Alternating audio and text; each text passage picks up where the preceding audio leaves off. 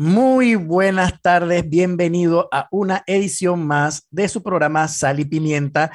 Hoy, lunes 21 de febrero, nos acompaña en esta ocasión nuestro amigo y hermano Daniel Lopera, porque Mariela y Anet están en una misión, eh, no sé si es oficial, extraoficial, honestamente no sé qué misión es, pero están en una misión que seguramente traerá cosas positivas para el programa.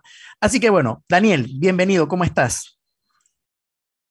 Tienes el, pon el micrófono, por favor. Hola, hola buenas tardes a todos. Eh, ¿Cómo estás, Eric? Sí, yo aquí como, eh, bateando emergente cuando, cuando Mariela no pueden venir, así que aquí estoy para, para conversar.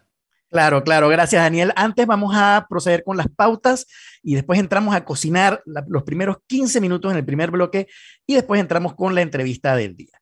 Terpel Voltex, la primera red de electrolineras de carga rápida que conectará al país de frontera a frontera. El futuro de movilidad eléctrica ya está en Panamá y se llama Terpel Voltex. Tener un auto eléctrico en Panamá ahora sí es una realidad con nuestra red de estaciones de carga rápida. Terpel Voltex, electrolineras en tu camino. Y un mensaje del metro. Si te cuidas, nos cuidamos todos. Recuerda seguir la guía de autocuidado cuando viajes en el metro. Protégete del COVID-19. Por tu seguridad, recuerda seguir las indicaciones cuando usas el metro. Cuidarnos es tarea de todos. Daniel, fue un fin de semana bastante movido. Desde entrevistas, opiniones, comentarios de una persona muy, muy importante en este país, una persona con alta relevancia, hasta noticias de un caso que se pensaba había quedado atrás en el olvido y ahora renació con una denuncia que presentaron hoy en la Procuraduría unas personas que se sienten afectadas por esto. ¿Por dónde quieres empezar, Daniel, para hacer esto a Yo creo que orden cronológico, vamos primero con lo que pasó el domingo y después con lo que pasó hoy. Perfecto. El, en el domingo, o sea, este, el día de ayer, eh, entrevistaron en un medio de comunicación amigo, entrevistaron al señor Rubén Blades eh, y bueno, no sé si ustedes se habrán dado eh, cuenta en las redes, además de todo lo que pudo haber hablado durante la entrevista, que hubo muchas cosas de relevancia e importancia, hubo una frase que quedó marcada en muchos panameños y que le han dado filo, o sea, han agarrado esta frase y le han dado toda clase de interpretaciones, porque tú sabes, hay politólogos, hay analistas, en Twitter hay de todo. Y agarraron esta frase, dice Rubén, obviamente hay que escuchar la entrevista para entender el contexto general de lo que, de lo que pudo haber querido decir, pero él eh, implicó o, habló acerca de la posibilidad de cerrar la asamblea de ser necesario.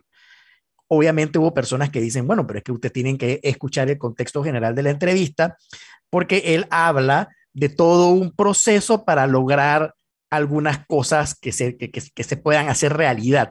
Otros simplemente agarraron la frase y simplemente dijeron, no, eso es inconstitucional, eso es atentar contra la democracia, etcétera, etcétera. Y obviamente hubo detractores, hubo personas que estuvieron de acuerdo y hubo también oportunistas que obviamente agarran esto como para tratar de crear cizaña y, y crear cierto roce entre un bando y el otro para desde ya empezar a dividir lo que puede ser una fuerza interesante en las elecciones. Daniel, tu opinión acerca de la frase de Rubén Blades acerca de cerrar la asamblea. Claro, mira, primero, o sea, como tú dijiste, a ver, lo que dice Rubén Blades, eh, digamos, a manera completa es que un presidente eh, en Panamá, si llega eh, al poder sin tener la asamblea, o un presidente, bueno, él implica que es un presidente, digamos, con buenas intenciones, ¿no? Que llega al poder sin, sin el poder de la asamblea o sin la asamblea que lo acompañe, él lo que plantea es una serie de pasos donde dice, bueno, yo primero plantearía una agenda de legislativa para, para, para cambiar el país, me iría con esa agenda a un referéndum donde la gente votaría y si la gente vota que sí al referéndum y después yo lo presento a la Asamblea Nacional y la Asamblea Nacional no quiere discutir las leyes, yo cerraría la Asamblea.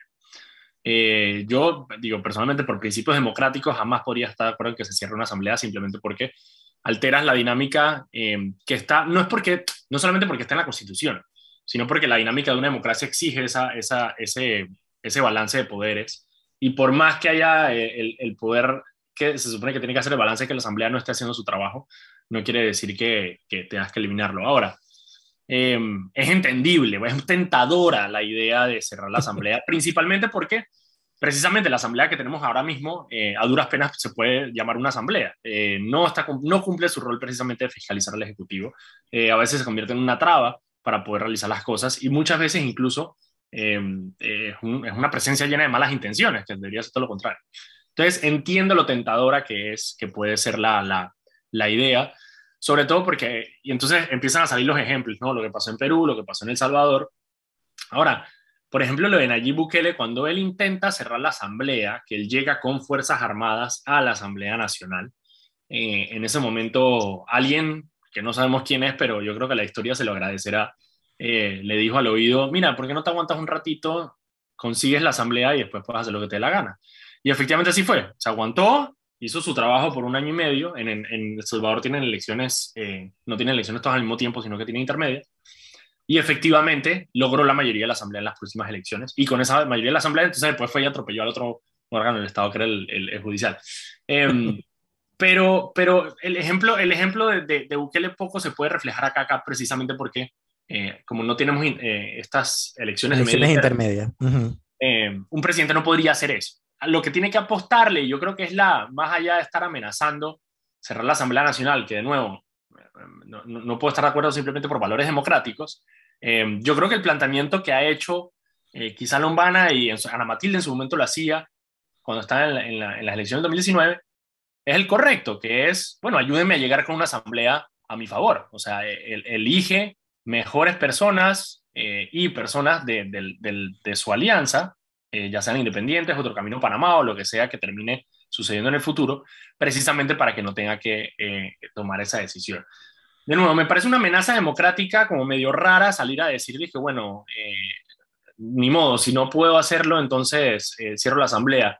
Él sí planteó algunos puntos intermedios como el del referéndum, pero al final acabo de eliminar un, órgano del Estado no, no, es lo correcto. Hay otras cosas que se pueden hacer y yo creo que se han planteado también, que es, bueno, llamo una asamblea originaria, a una constituyente originaria que te permita precisamente tener una asamblea eh, y esa, dentro de lo que cabe, está amparada dentro de la Constitución por el tema del artículo 2 del pueblo, el poder emana del pueblo, pero no necesariamente tiene un, una manera de llegar a ella. Eh, pero bueno, si tú llegas con los votos que necesitas y tienes suficiente apoyo ciudadano, en teoría sí, en teoría podrías hacer eso, pero no eliminar un órgano del Estado simplemente de un plumazo, porque bueno, complicado. Es, es, es, haciendo una analogía, Daniel, y para cerrar el tema y entrar en el siguiente, porque nos queda poco tiempo, es, es como cuando de repente tú sabes que si no te cuidas una parte del cuerpo te la pueden amputar. O sea, amputar es como quien dice cerrar la asamblea. Tenemos el tiempo de cuidarnos y alimentarnos bien, hacer ejercicio, es decir, todo el tiempo que tenemos de aquí hasta las elecciones para poder armar propuestas reales, armar propuestas de, de, para diputados, no solamente independientes, porque no, pueden ser partidistas, pero que tengan un, un, buen planteamiento, una, o sea, sí, definitivamente muchos panameños dirán, coño, pero es que ya lo hemos hecho y ya ha pasado y mira lo que pasó con Corina Cano y mira lo que pasó con, con la otra y con el otro. Pero bueno, es lo que nos queda, es el juego de la democracia, no, no, no, es, es, imperfecta y no podemos hacer más. Sin embargo, lo que sí podemos trabajar de aquí al 2024 es en educación, sobre todo al, al electorado, para que aprenda a votar y vote por los conceptos correctos y no por el clientelismo vulgar que siempre hay por la calle. Y de repente, quién sabe, Daniel, no tenemos que amputarnos el miembro, o sea, tenemos, podemos mantenernos como estamos y podemos mantener la democracia tal cual. Oye, Daniel, el otro tema, este es el tema que a mí más me ha llamado la atención. En, en Antito me puse a ver el resumen que tenían que habían publicado ya hace un tiempo que dura como seis minutos, pero no me dio chance de terminarlo, en donde resumían toda la historia del tema de los lingotes de oro. Y ahora resulta que el señor que puso la, que, que se quejaba de que le habían robado los lingotes de oro, lo asesinaron creo que hace un año, creo, si no me equivoco. y ahora los parientes han venido acá a Panamá a poner una denuncia, no necesariamente por el tema, responsabilizando a alguien por el tema del asesinato, pero sí con la intención de recobrar sus lingotes de oro. Quieren su oro. ¿Y quién está involucrado en todo esto, Daniel? Cuéntame. Bueno, nosotros en el 2019 en Foco eh, sacamos un reportaje sobre la diputada Zulay Rodríguez, sobre cómo ella, junto a otro abogado, por medio de, de, estos poderes eh, bastante amplios, eh, que al defender a unos, a unos, un mexicano y un venezolano que venían en tránsito por Panamá y se les, se les, se les incautó un oro, ella eventualmente por medio de estos poderes y en alianza con el otro abogado se quedaron con este, con este oro. Em, y ella, el argumento de ella es que, bueno, que, que, el cliente no le pagó y ella tenía que recuperar su dinero de alguna manera. Parte de, lo, que, de lo que tumba, digamos, ese argumento son dos. Uno, em, el hecho de que se hizo en, en, digamos, en, o sea, está muy claro en la investigación cómo los dos abogados estaban trabajando en conjunto, un abogado de un lado y otro abogado del otro, eh, para poder hacer esto. Y eh, hoy los familiares de este, de este señor, José Luis Penagos, que fue asesinado en México hace un año, eh, vinieron a Panamá a presentar una denuncia para decir, hey, nosotros, este oro es de, de, nuestro familiar y lo queremos de vuelta.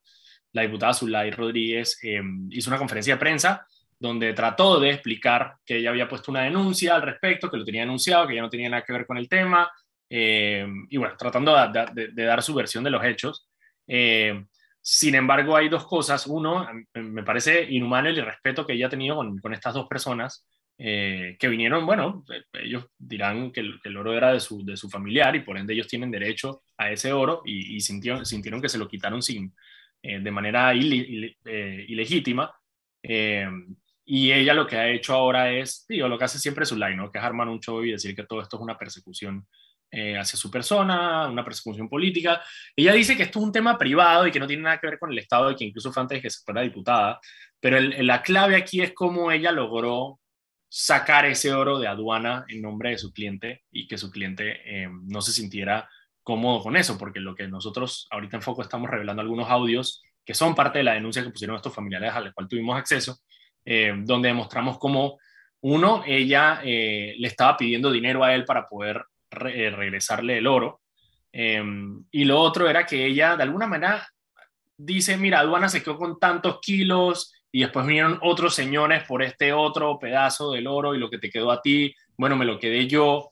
Entonces, hay mucho que aclarar precisamente por eso no tanto por el tema privado que puede tener ella con un cliente, que eso lo entiendo, pero en el momento en que implica una firma de su esposo en aduana para poder recuperar el oro, según los denunciantes, en el momento que implica ella hablando de cómo aduana se quedó con cuatro kilos, ya, ya entra en la esfera pública y ya requiere una serie de respuestas que, que la diputada no ha brindado. O sea que es, es, esto va más allá de la simple denuncia a la diputada, pues hay todo un esquema. Claro, más allá de la denuncia que los clientes, como ellos, o sea, que los familiares de este señor dijeron, mira, la abogada nos tumbó, nos estafó, lo que sea, más allá de esa denuncia, yo creo que las autoridades tienen que entrar a investigar y, y en su momento tenían que haber entrado a investigar, era eh, esto, esta parte que sí tiene que ver con el Estado, es decir, cómo salió ese oro de aduana, eh, con la firma de quién, y sobre todo porque, nosotros lo dijimos en el, en, el, reportaje inicial que hicimos, había una diferencia entre el oro que entró a aduana y el oro que salió de aduana.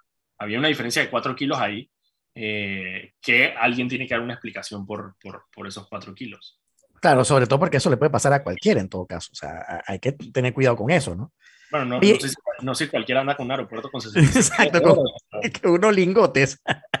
Oye, Daniel, ¿y qué tú crees? Bueno, ya para cerrar, ¿Qué tú crees que, va a suceder ahora? O sea, ¿cuál, es el, ¿cuál es el curso o el orden de las cosas que debe suceder ahora con esta denuncia? Bueno, digo, el Ministerio Público debería entrar a, investigar, obviamente, como hace con todo, las, denuncias. Eh, el Ministerio Público tiene que remitir eso a la Corte Suprema de Justicia, porque como su ley es diputada, quien tiene que hacer la investigación es eh, la Corte Suprema de Justicia, así que le tiene que dar traslado eh, a la Corte Suprema de Justicia para que pase eso. Sin embargo, el Ministerio Público sí tiene la facultad de investigar las cosas que no tienen que ver con la diputada, eh, que tienen que ver, por ejemplo, con su esposo, que también es parte denunciada de esto, con eh, Rafael Araúz, que era el otro abogado que también es parte denunciada en esto. El Ministerio Público sí tiene la potestad de investigar eso. Yo creo que el Ministerio Público está en la capacidad de, de brindar algún tipo de respuesta, eh, tanto a los familiares, que son los que pusieron la denuncia, como, a, como al país. Y ustedes que tuvieron acceso a cierta no, no, sé a cuánta de la evidencia que presentó, pero de lo, de lo que pudieron ver, vieron bastantes evidencias. ¿Creen que la persona tiene un caso armado? Lo que nosotros vimos ahí fue una comunicación constante entre José Luis Penagos y Zulay Rodríguez por este tema. Eh, no es tan fácil decir como ella lo pinta, que simplemente el cliente no le pagó y ella se quedó con el oro, sino que hubo comunicación constante eh, antes de que le quitara el oro, después de que le quitó el oro, de él diciéndole cuánto me va a salir eh, no, de ella pidiéndole dinero a él para recuperar. Eh, no, no, no, cobrándole, no cobrándole por los servicios, raro, ¿no? y no de la manera que ella lo pinta, que es que él, que es posible también, que, que José Luis Penago le había llamado a decirle que, que, cuánto le daba para retractarse de, de, lo que él, de las declaraciones que nos había dado a nosotros. Al final, digo, tú como periodista, no, nosotros, no, nosotros no solamente confiamos en lo que decía Penagos, eh, también hicimos un proceso de investigación, eh, tenemos documentos de aduana, tenemos documentos del Ministerio Público, del aeropuerto, eh, para poder armar nuestro caso. Entonces, digo, siempre puede pasar que una fuente te diga, o sea, enterarse que una fuente te quiere, digamos, retractarse de lo, dicho. en este caso, lo que estaba haciendo era negociando eso porque pensaba que esa era su única ficha que tenía para poder negociar y recuperar algo de su oro.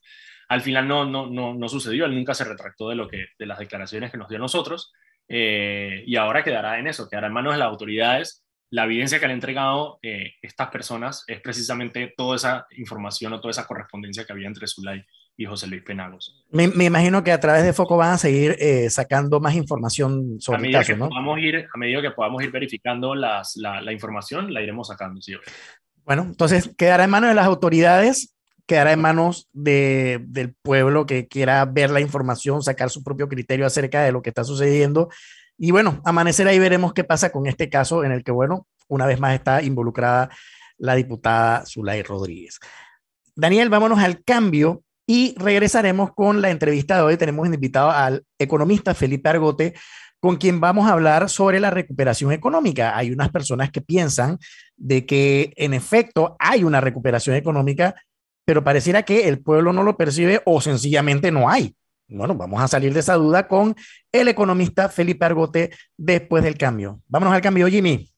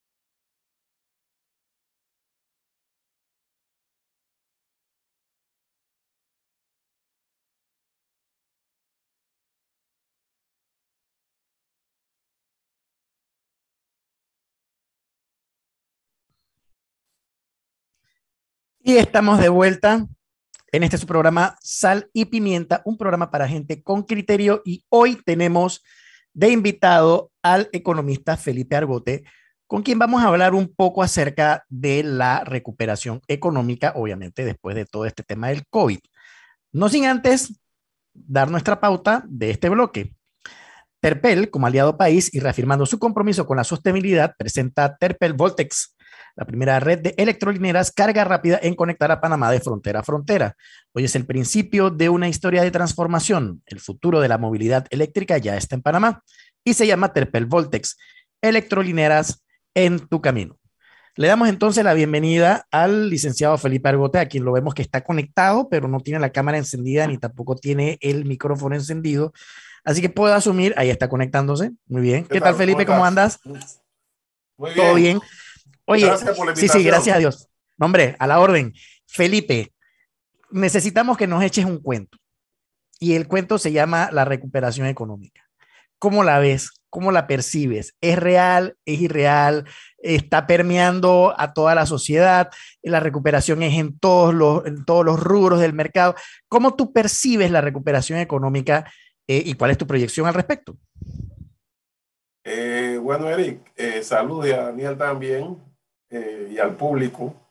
Mira, me alegro que hayas dicho que necesita que te eche un cuento porque mi trabajo más interesante es justamente escritor de cuentos. Así que eh, me resulta entretenido de elaborarlo en forma de historia. Pero mira, eh, hay, que, hay que partir de, de la situación del 2020. O sea, cualquier situación en economía tiene que ser relativa, porque es una comparación a donde estábamos. No nos podemos comparar al 2019 porque eh, hay un gran cambio en 2020, aunque el 2019 ya presentaba una desaceleración económica. Los que lo recuerdan, la economía venía no cayendo, pero desacelerándose. Eh, la deuda empezaba a subir demasiado y pues el concepto que utilizó el nuevo gobierno era un modelo eh, económico netamente neoliberal de la década del 80 eh, y si usted lo recuerdan, lo primero que hizo fue lo que hizo Macri en Argentina. Se fue a pedir un préstamo, en este caso de 2.200 millones, regresó con un cheque como si se hubiera ganado la loto de Miami. Eh, y empezaron a, mostrarlo en, en, los medios. Eh, esa plata la utilizaron para balancear el presupuesto, pero fundamentalmente para pagarle a los bancos el subsidio atrasado que tenían varios años. Recuerden que los bancos son eh, subsidiados con el interés preferencial. A ellos no les gusta que le diga que están subsidiados y converso con ellos, que muchos de ellos son muy buenos amigos míos, y me dicen, no, es que nosotros no somos los subsidiados, los subsidiados es la gente. Y yo digo, no, los subsidiados son ustedes, porque ustedes son los que reciben el, el bono, la, la, diferencia entre el interés que supuestamente es de mercado eh, y el interés preferencial. Si ese eh, subsidio se le entrega a las personas, y tú vas de banco en banco con un, digamos, con un voucher diciendo, mira, te lo doy a ti o se lo doy al de enfrente, entonces la persona que está subsidiado y el banco va a tener que bajar los precios de, la, de, de sus préstamos y el casero, el que hace la vivienda, va a tener que bajar los precios de la vivienda porque ahí hay un tipo con un voucher de 10 mil dólares en la mano. En cambio, si el subsidio es dado a los bancos, cuando este gobierno dice, wow, no se está usando suficiente, así que ya las casas no van a ser 50 mil las que reciben el subsidio, sino las de 60 mil, lo que hicieron los dueños de casa fue, de las barriadas, fue subir las casas que valían 50 mil, las subieron a 60 mil. Y ellos se quedaron con la diferencia. Eso, el concepto entonces que ellos utilizaron el mecanismo de pagarle a los bancos y, y recuerdo los letreros publicitarios que decían eh, si 500 millones en la calle para que la economía crezca, pero los bancos no lo pusieron en la calle. ¿Por qué? Porque el banquero eh, sí tiene que poner la plata afuera, pero no te la va a poner si tú no tienes una garantía detrás. Entonces, si el desempleo, el empleo no da, el crecimiento económico no da, las casas están muy caras, los jóvenes no pueden ir a vivir a sus casas, eh, sino que tienen que vivir con sus padres porque empiezan a hacer números y resulta que quedan tan lejos que el carro tiene que comprarse un carro y si tienen carro le sale más cara la gasolina. Así que esa plata en realidad nunca se movió. O sea, el modelo económico no estaba funcionando ya cuando llegó la pandemia. Pues la caída del 2020 de la economía fue de 20.7% en términos corrientes. Pero al gobierno le, le, le gusta decir que cayó 17.9 en términos constantes. Cuando la gente habla de economía, de PIB y de tal, generalmente utiliza el término constante porque para hacer el, el corriente, porque si usa el constante tiene que bajar la inflación. Entonces, si tú te vas a tener que ir a calcular inflación, te hace muy complicado. Así que todo el mundo dice cuánto creció la economía en términos corrientes, que es lo normal, sin hacer nada al respecto.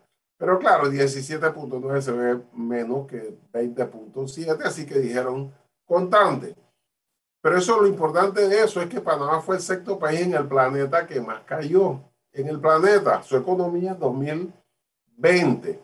¿Quiénes fueron los demás países? Eh, islas como la isla de Fiji, Barbados, eh, o sea, islas que dependen casi por, en su totalidad del turismo, fueron las que tuvieron la mayor caída y Panamá.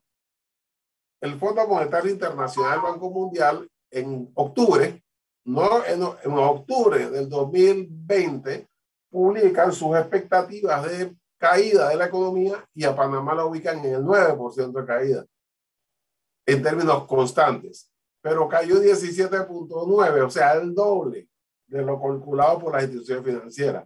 Y como yo siempre digo, las instituciones financieras y las instituciones de riesgo no se equivocan. Lo que se equivocan son los que piensan que ellos se están equivocando.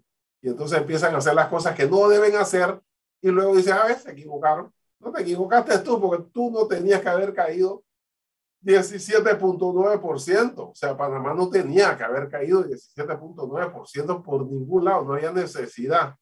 ¿Cuál fue el error? Bueno, el error fue eh, no hacer lo que hicieron todos los demás países. ¿Por qué? Porque en el 2008 el planeta y sobre todo los países desarrollados que son los que dictan la pauta, eh, cambiaron el modelo económico una gran crisis financiera mundial en donde los gobiernos casi todos eran neoliberales, cuyo concepto más eh, importante es que el Estado no se mete en la economía. Los neoliberales, el Estado no se mete en la economía porque los mercados son eficientes y porque existe una mano invisible que, que... Pero ¿qué pasó? Ellos vieron que se venía abajo todo. En 2008 se venía abajo todo. Los bancos no podían cobrar, estaban perdiendo. Y Bush y el, y el presidente de Inglaterra y el de Francia, todos dijeron, hey, sabe que este librito era bueno, pero ya no lo podemos usar porque somos prácticos. Agarraron la plata del Estado, de los, de los, eh, de los que pagan impuestos y lo pusieron en la economía, salvando a los bancos, salvando empresas, metiéndose para salvar el estatus. Mucha gente molesta, decían, ¿cómo vas a salvar los bancos? Ellos fueron los maleantes que causaron esto. Así que, bueno, en ese tiempo entra, si ustedes recuerdan, Obama yendo directo contra los bancos, pero después que toma posesión y queda en el cargo, eh, los asesores dicen, pero tú sabes que, Barack, interesante lo que dijiste, pero ¿sabe qué? Si no ayudamos a los bancos se va a quebrar y va a quebrar la economía. Y dentro de dos años nadie se acuerda que los bancos tienen la culpa. Va a decir por culpa de Barack Obama que estamos hechos un desastre. Así que tenemos que salvar los bancos. Y siguió con eso. Ya sabiendo eso, cuando hubo la pandemia, hicieron eso inmediatamente. Cuando vieron la pandemia, los gobiernos empezaron a meterse en la economía, a salvar a las empresas, a ponerle plata a la gente en el bolsillo, a garantizar que las pequeñas empresas no quebraran. Porque si tú tienes un restaurante y lo cierras un tiempo, pero pagaste el alquiler y pagaste y luego abres, no es lo mismo que si tú perdiste todo y vas a empezar de cero y además con deuda. Así que ellos mantuvieron lo que llamamos el tejido social, el tejido empresarial. Además, Felipe, que me imagino que eso impactaba también en el tema de la recaudación fiscal, obviamente, ¿no? Claro, pero en ese momento es como un paciente que se le tiene paro cardíaco. Claro. Le metes, le metes la electricidad, oye, ¿a quién se le ocurre meterle la electricidad a un ser humano? Bueno, es que si no se muere, ¿no? Así que hay que meterle la electricidad y que ahí empiece a, a convulsionar, pero revive y luego vemos cómo lo salvamos de las otras cosas y de la quemazón que le pusimos. Eso fue lo que hicieron. En Panamá no, y ustedes lo saben porque ustedes estaban aquí, que el gobierno le dio 120 dólares al bien cuidado, al que cuida para, eh, limpia para irse en el semáforo y hasta el pandillero, y le dio 120 dólares al profesional que tenía una casa, un carro y una tarjeta de crédito. Entonces, para la bien cuidado, esa era su vida.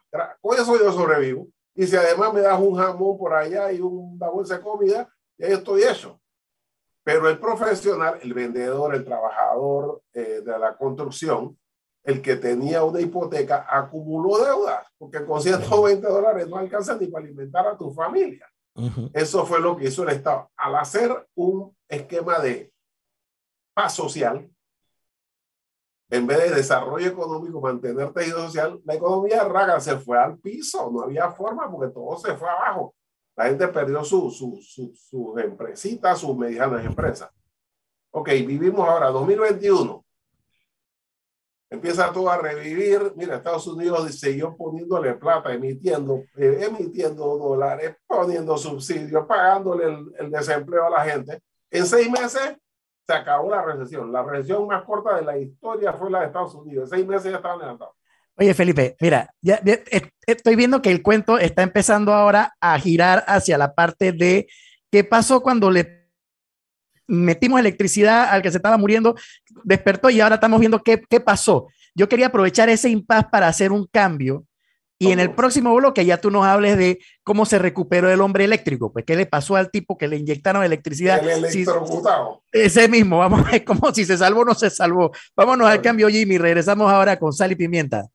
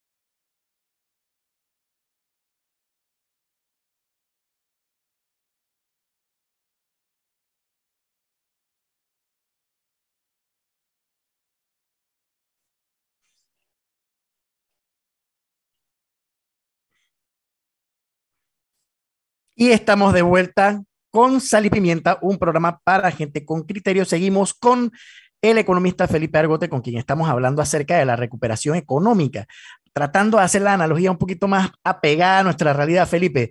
Oye, a la economía le dio COVID, pues. Y entonces el gobierno lo que hizo fue que compró ventiladores, hizo un hospital modular y trató esa y lo salvó. Bueno, el tipo no se murió, a la economía no se murió, pero entonces ahora viene el tema de la recuperación que creo era lo que ibas a empezar a desarrollar en el cuento de qué está pasando con nuestra economía. Adelante, Felipe. Sí, claro. Eh, bueno, pasó eso el 2020. El 2021 empieza nuevamente la economía mundial a recuperarse a toda máquina Estados Unidos, China, la Unión Europea y en seis meses suben, eh, recuperan la economía eh, y lo recuperan tan rápido porque poniendo plata, empujando, emitiendo, eh, llegó a un punto en donde la economía creció demasiado rápido. Por eso tú no lo puedes calcular tan fácil porque es la sumatoria de las decisiones de mucha gente. Así que llega el momento en donde el crecimiento de China y de Estados Unidos es tan rápido que ya no se, no se cabe en los puertos. Hay una crisis en el sistema completo de eh, que respalda la producción en insumos. O sea, desde la globalización los países son tan interdependientes que Estados Unidos depende de los productos de China y China depende de Estados Unidos y entonces se da una situación muy grave de que la, no hay suficientes trabajadores. O sea, no hay suficiente gente, no hay, la gente exige más han tenido que subir los precios, le están pagando 21 dólares la hora por ir a, a, freír papas fritas en un, eh, en, en un restaurante de comida rápida. Lo único que tiene que saber es sacar las papas cuando se prende la luz roja. En cambio, acá no se aprovechó. Aquí seguimos con el mismo esquema de paz social. No hubo el empuje del Estado. No se, eh, no se recuperaron las obras que habían sido paradas. El tren, el, la línea 3 del metro, el puente sobre el canal, nada, eso se hizo en el 2021. Ahora estamos en el 2022, empiezan a verse que empiezan a moverse cosas, pero la ventana se perdió. O sea, nosotros tenemos ahora un problema, que tenemos una, una economía lenta, pero ah, vamos a recibir una, una inflación. O sea, tú recibes una inflación cuando la economía está demasiado rápida, no cuando está lenta. Ahora vamos a tener una inflación importada de lo que sí aprovecharon la ventana y empujaron y le pusieron al paciente eso. Eh, ahora ellos están preocupados porque la inflación sigue subiendo y bueno, a ver cómo lo paramos. Ahora hay que eh, dejar de emitir, hay que subir la tasa de interés para que se pare un poco la cosa porque la inflación está subiendo muy rápido. Y entonces nosotros no, nosotros no la aprovechamos. Sin embargo, claro, se dice, bueno, Panamá creció 15% en el, los primeros eh, tres trimestres del año, o sea, el 75% del año. Y eso no es falso, o sea, las cifras del Estado son ciertas. Las cifras del INEX, yo no dudo de ellas. Daniel está levantando la mano. Sí. Sí, no, porque mi pregunta va precisamente con este, con, con este tema y es, a ver, Panamá, el crecimiento, si el crecimiento que tenemos ahora, e incluso la estabilidad que tuvimos dentro de la pandemia, eh, fue por bueno, algo en lo que Panamá es muy bueno, que es mover cosas, a comercio, con, movimiento de contenedores, el canal y todo esto. Y la pregunta es si estos sectores se están recuperando, si se están recuperando, a qué ritmo se están recuperando y, y cuál es la, digamos, cuál es la unión entre la, o sea, qué tantos empleos genera este sector relativo al resto de la economía de Panamá. Ok, muy bien. Eh, mira, el asunto es que eh, sí, lo que se recupera hasta, dice 15%, fabuloso, se recuperó 15%, pero recuerda que hay algo que se maneja también, que luego ahora que lo que recuerda con lo que le conté del, del de que se decía en términos reales para que no se viera tan chico, ahora se utiliza términos corrientes para que se vea más grande. Entonces eh, se juega un poco con eso, ¿no? Pero igual, las cifras son reales pero que creció, o sea, que se ha recuperado. Fundamentalmente dos sectores, el canal y la mina. O sea, sectores vinculados al mercado externo, porque el mercado externo anda volando. Pero el mercado interno, eh, digamos, los sectores que más aportan a la economía eh, y, a los, em, y a los empleos son construcción, comercio, esos son los sectores que se han recuperado muy lentamente y entre todos, el que se ha demorado más en recuperarse es justamente el sector de la construcción. sea, si nosotros eh, vemos, eh, por ejemplo, qué es lo que, qué es lo que se ha movido en este periodo, qué es lo que ha tenido un gran crecimiento, cuál es la participación del crecimiento en el PIB, quiénes son los que crecieron, tenemos que la mina creció el 33%. O sea, el 33%, una tercera parte de ese crecimiento es el de la mina. O sea, es un peso demasiado grande. Cuando tienes una mina que representaba el 2% del sector y ahora representa el 7%, realmente es enorme. Pero es un sector relativo que no aumenta mucho los empleos en la medida que se que crece. Igual tiene los empleos que tiene, tiene los empleos que tiene y esos son los empleos que mantiene. Exacto. Y, por más que crezca o no la venta, sigue igual. Eh, así es, igual el canal, ¿no? La logística tiene una, aunque eso se riega un poco más porque ahí tú tienes el transporte y tienes una serie de cosas. Pero el sector de todos que más empleo genera y que más riega la economía es la construcción. Pero la pregunta es si es realista esperar que la construcción vaya a crecer cuando ya precisamente, por ejemplo, en 2019 eh, ya estábamos teniendo esta conversación de que el sector construcción, está decreciendo, ya no tienen los mismos números. Entonces la pregunta es si, si, si está la expectativa de que el sector construcción, o quizá el privado, porque el público, se, digo, se puede generar por medio de obra pública, pero el privado podemos esperar que regrese a algunos tipos de los niveles que teníamos cuando ya venía creciendo. Claro, por eso, por eso los países deben tener estrategias y modelo económico, porque todo tiene, o sea, nosotros no podemos ver la situación como hace eh, el gobierno que lo ve por parte. Si tú tienes amigos, aunque eso no es estadística, pero es evidente, tienes amigos de tu edad, más joven, profesionales que se están graduando en la universidad y te encuentras que viven con sus padres. En cambio, en mi generación, uno a los 21, 22 años iba para afuera y se compraba una casa, su papá le pagaba el, abono inicial si eras clase media, que no era demasiada plata, eh, una casa valía 19 mil dólares, eh, eh, y en ese tiempo, mire, cuando yo entré a trabajar en 1982, mi salario era 835 dólares porque era asistente de economista, porque me faltaba la tesis. 835. Ahora mi hijo, que se graduó de electromecánica, ingeniero electromecánico hace un par de años, eh, él se fue a estudiar afuera, pero sus amigos le están ofreciendo 750 dólares. Eso no puede ser. estamos hablando de hace casi 40 años. Entonces hay un problema de conjunto de salarios bajos, porque los profesionales ganan muy bajos salarios. ¿Sabes lo que yo ganaba en términos actuales? Yo tenía un salario de 2.300 dólares. O sea, si lo traemos a ver, un salario de 2.300 para empezar como asistente de economía. ¿Cómo es posible que tú le estés pagando a un ingeniero? O sea, que en mis tiempos ese ingeniero debía estar cobrando como 200 dólares. O sea, no tiene sentido.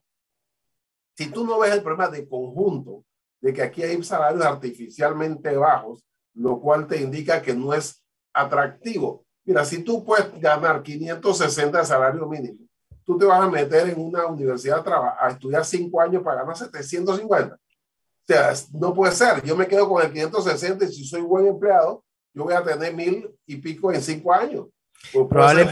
probablemente Felipe, alguien en el, eh, eh, eh, en, en, el, en el empleo informal probablemente saque lo mismo o más. Cuidado. Bueno, ese es otro problema. O sea, si el Estado eh, genera el Yo, yo una, así ya que estamos echando cuenta, yo me encontré un Uber a un muchacho eh, eh, en los tiempos que los Uber, hace unos años cuando los Uber no eran eh, taxistas, porque últimamente me metí un Uber y el tipo era un clásico taxista que se metía entre los carros. No, no, era un joven que había abandonado su trabajo y estaba muy feliz porque él dice que él ganaba 1.200 dólares mensuales, más de lo que se hacía en el empleo. Yo le dije, ah, sí, espérate, ¿cuánto te sale el carro? Tanto. Y la gasolina, tanto. ¿Tú sabes cuál es tu salario? Tu salario son 550 dólares. El que tú no estás considerando que cuando cobrabas no pagabas el carro, no pagabas la gasolina, no tenías, tenías décimo, tenías vacaciones y estabas pagando un seguro de, eh, tenías atención médica mala, pero la tenías y estabas pagando seguro social. Entonces, si tú le quitas el 40% de la carga laboral del empresario, más el 10% de la carga laboral del empleado, y luego le quitas el décimo y le quitas las vacaciones, le quitas todas las cuestiones, y además que estás tú mismo poniendo tu activo que se desgasta, al final tú no estás ganando eso, igual que el que está en teletrabajo, eh, que ve que tiene más ingresos, claro, porque anda en chancleta, eh, cocina en su casa, pero luego cuando se da cuenta que todo el mundo se va para la playa, dice, no, es que si yo voy para la playa yo no tengo ingresos. Entonces es lo mismo. Por eso el Estado inteligente en los países desarrollados establece mecanismos tales que para ellos si un conductor de Uber es alguien que trabaja durante el día y a la salida hace una carrera y se gana una plata. Pero aquí no. O sea, ¿cómo anda entonces la situación de la economía?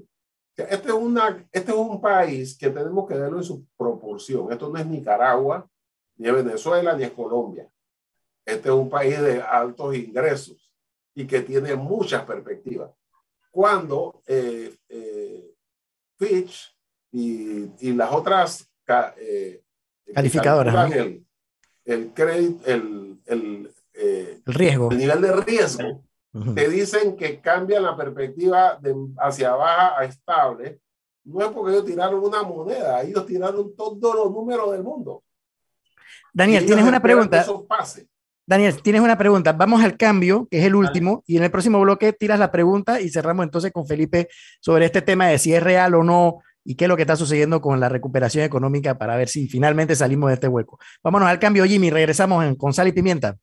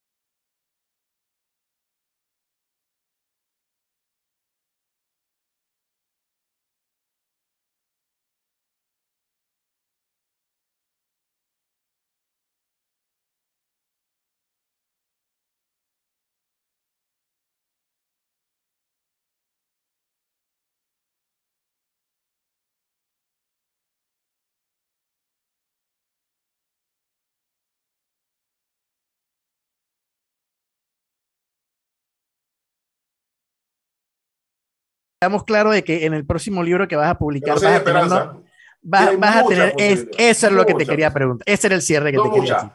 Espectacular posibilidad que este país crezca en una forma espectacular en todas las condiciones. Y no depende del gobierno, depende de nosotros, porque nosotros tenemos, este es un país que la gente se levanta muy temprano a buscar a trabajo, y luego tú dices que hay tranqui, la gente está en la calle, hay trabajo, no, andan buscando mucho, pero la gente sale a trabajar todos los días y los empresarios empujan y los trabajadores empujan. Y este es un país con muchas posibilidades. Esto no es Nicaragua, este no es Colombia, este no es Venezuela. Muy bien, te agradezco entonces el que hayas participado con nosotros, Felipe, Daniel, obviamente a ti también te agradezco el que nos hayas acompañado hoy. No, no, nos dejas entonces con un optimismo, ¿no? De que sí estamos recuperándonos, sí podemos recuperarnos plenamente, eh, aprovechando lo que decía Daniel acerca del tema de la construcción, porque ese es el medio donde yo me muevo, ese es la industria donde yo trabajo. Nadie quiere regresar a los niveles del 2019, créeme. Queremos regresar a los niveles de hace mucho más tiempo atrás pero bueno, si podemos regresar al 2019, pues bienvenido, pues no importa. Hay que ir poco a poco, pero hay que ir levantando. Así que yo me quedo bastante satisfecho con la respuesta que tú nos das, Felipe, tú que conoces mucho y manejas mucho el tema económico. Hay esperanza. Así que bueno, con esto me despido, Daniel, Felipe, y nada más recordarle a las personas que nos están escuchando que pueden visitarnos en nuestra página web salpimientapa.com, donde podrá ver este programa y los anteriores de Sal y Pimienta y seguirnos en nuestras redes sociales de Twitter e Instagram, arroba salpimientapa, arroba salpimientapa, para que converse, comente, opine, pregunte o haga lo que le dé la gana, pero participe, que es lo más importante. Nos vemos entonces, Felipe, Daniel, nos vemos mañana en otra edición de Sal y Pimienta, un programa para gente con criterio. Chao, saludos. gracias. Gracias a ti, Felipe.